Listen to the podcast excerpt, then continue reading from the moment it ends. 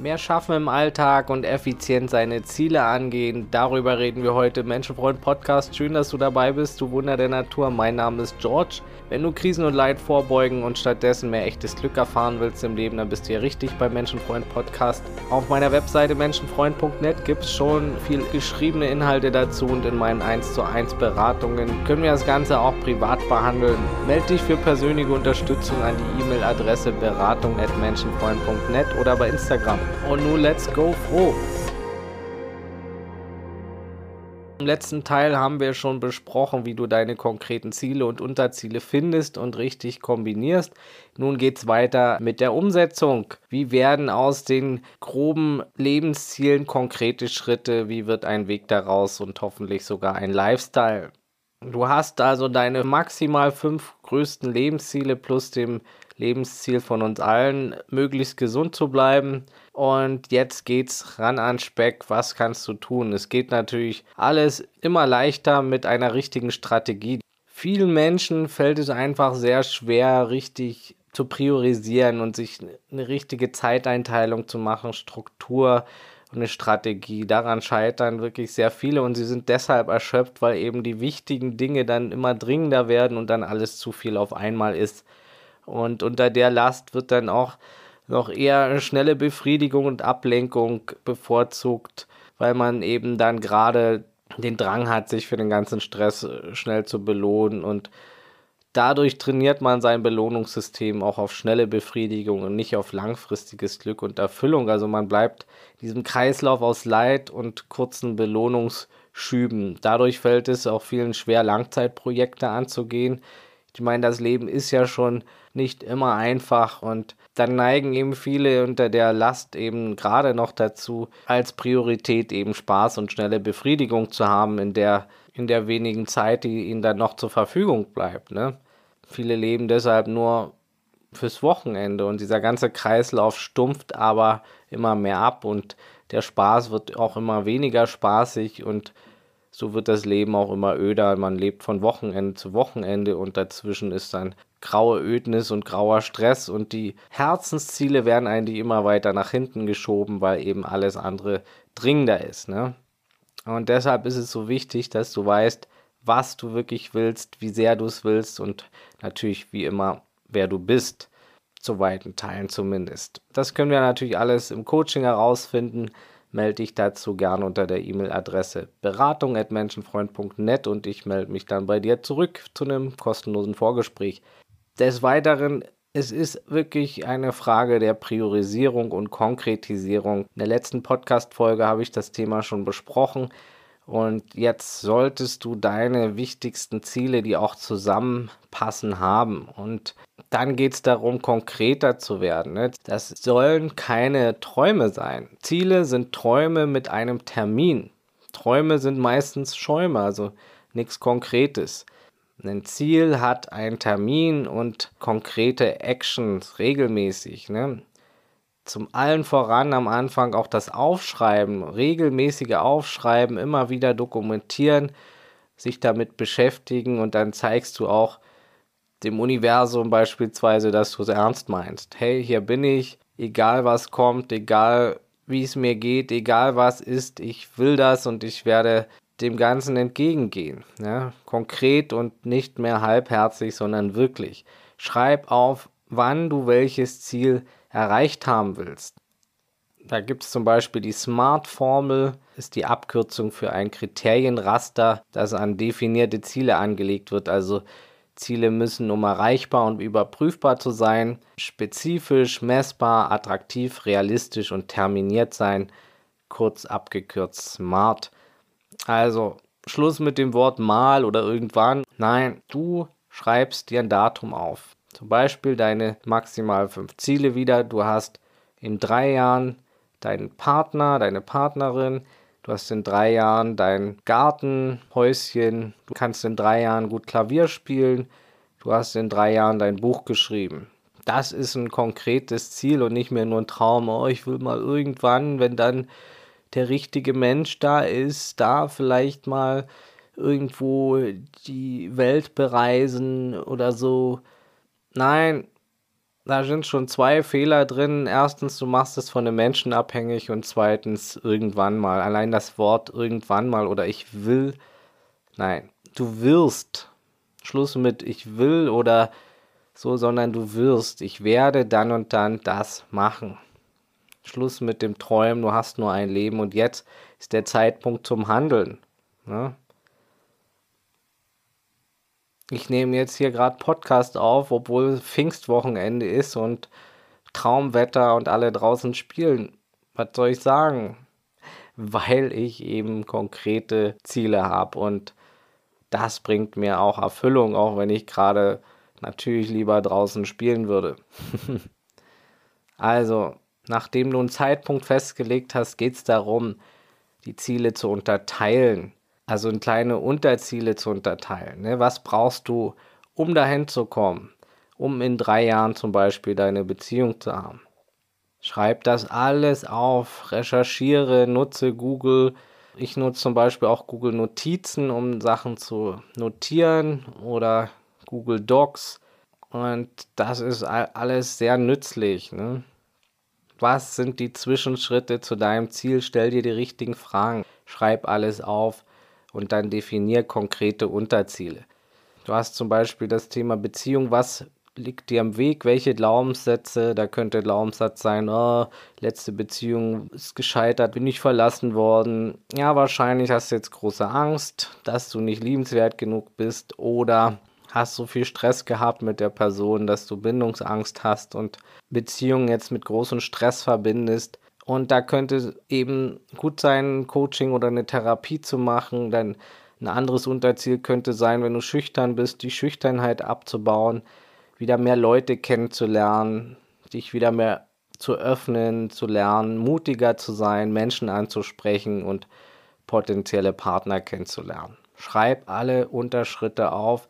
Was ist dein Ist-Zustand und was hält dich zurück? Was hat dich bisher zurückgehalten und was könnte es sein, was dich noch zurückhält. Schreib auf, was könnte dir helfen, was könnte dich zum Beispiel unterstützen und manchmal ist es eben auch gut, Hilfe anzunehmen, wer könnte dich unterstützen, was brauchst du dafür. Also es ist immer abhängig von der Art des Zieles. Und jetzt geht es auch darum, konkret zu werden, was kannst du regelmäßig dafür tun. Na? Schreib auf bei jedem Ziel, was kannst du in diesem Jahr dafür tun? Wo willst du in einem Jahr sein? Wo willst du in einem halben Jahr sein? Wo willst du am Ende des Monats sein? Was kannst du diese Woche dafür tun? Und was kannst du jeden Tag dafür tun? Ganz wichtig, schreib das auf, konkret.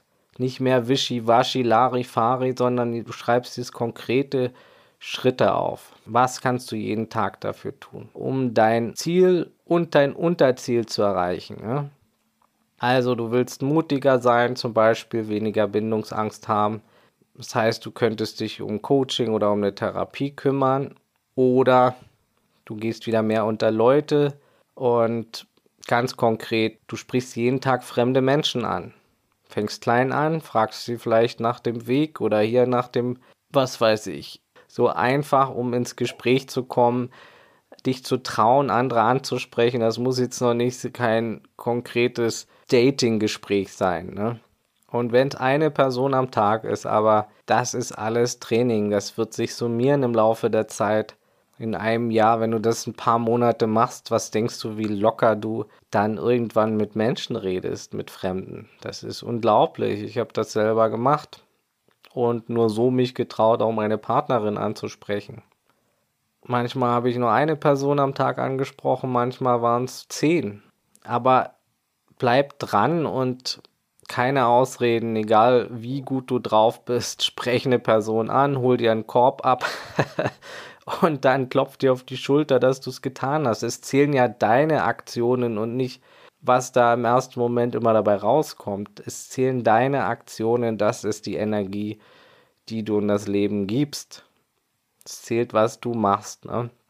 Du willst ein Buch schreiben, dann jeden Tag fünf Seiten. Ist es zu viel, dann jeden Tag drei oder eine. Hauptsache, du tust es. Und klar, es gilt überhaupt etwas zu tun regelmäßig. Nicht hier ein bisschen, dann wieder zwei Wochen gar nichts. sondern wirklich konkret ins Machen zu kommen, täglich. Und dann ist es natürlich wichtig, auf die Wirkung zu achten. Frage dich immer, was hat die größte Wirkung, was kannst du priorisieren. Wenn wir wieder das Beispiel Beziehung nehmen, zum Beispiel, du hast jetzt eine Beziehung, willst aber, dass sie besser läuft und es kriselt gerade ein bisschen und ja, machst deiner Freundin aber ständig Geschenke oder was, dann muss das nicht gerade eine große Wirkung haben, ne? Ja, vielleicht freut sie sich, aber vielleicht hätten gemeinsame Erlebnisse eine viel bessere Wirkung, euch zusammenzuschweißen wieder mehr. Vielleicht ist ja ihre Sprache der Liebe gar nicht das Schenken. Vielleicht kannst du dir das ewige Geschenke sparen und sie lieber mal in die Natur ausführen. Vielleicht erzielt sowas viel mehr Wirkung als das ständige Schenken von Gegenständen. Auch hier ist es wichtig, wirklich sich selbst zu kennen und den Gegenüber und gut zu kommunizieren. Ne? Jedenfalls bei allen Zwischenzielen frage dich, was dient am meisten, was hat die größte Wirkung, was ist am wichtigsten. Wenn du ein Buch schreibst und da die ganze Zeit am Cover arbeitest, dann hat das natürlich viel weniger Wirkung, als endlich mal ins Schreiben zu kommen. Ne? Hast vielleicht nach einem Jahr ein tolles Cover und im Rest hast du fünf Sätze geschrieben. Ne? Bringt nichts, hat keine Wirkung. Es zählt der Inhalt. Ne? Und da ist es sehr gut, nach der ABC-Priorisierung zu arbeiten. Du hast jetzt deine Liste, was du jeden Tag für deine Ziele tust. Also du hast maximal fünf Hauptziele und das Ziel Gesundheit, also sechs Hauptziele maximal. Was kannst du jeden Tag dafür tun? Innerhalb dieser Ziele hast du natürlich vielleicht eins, zwei Sachen, die ein bisschen hervorstechen und die auch ein bisschen mehr Priorisierung brauchen. Muss nicht sein, kann aber sein, weil du kannst auch nicht in vier, fünf Sachen Weltklasse sein. Es, manches wird ein bisschen hervorstechen, aber ohne die anderen Sachen zu vernachlässigen, wie in der letzten Folge schon gesagt. Also du schreibst deine To-Dos was steht die nächste Woche an, was steht morgen an. Und da schreibst du jetzt vor jedes To-Do ein A, ein B oder ein C.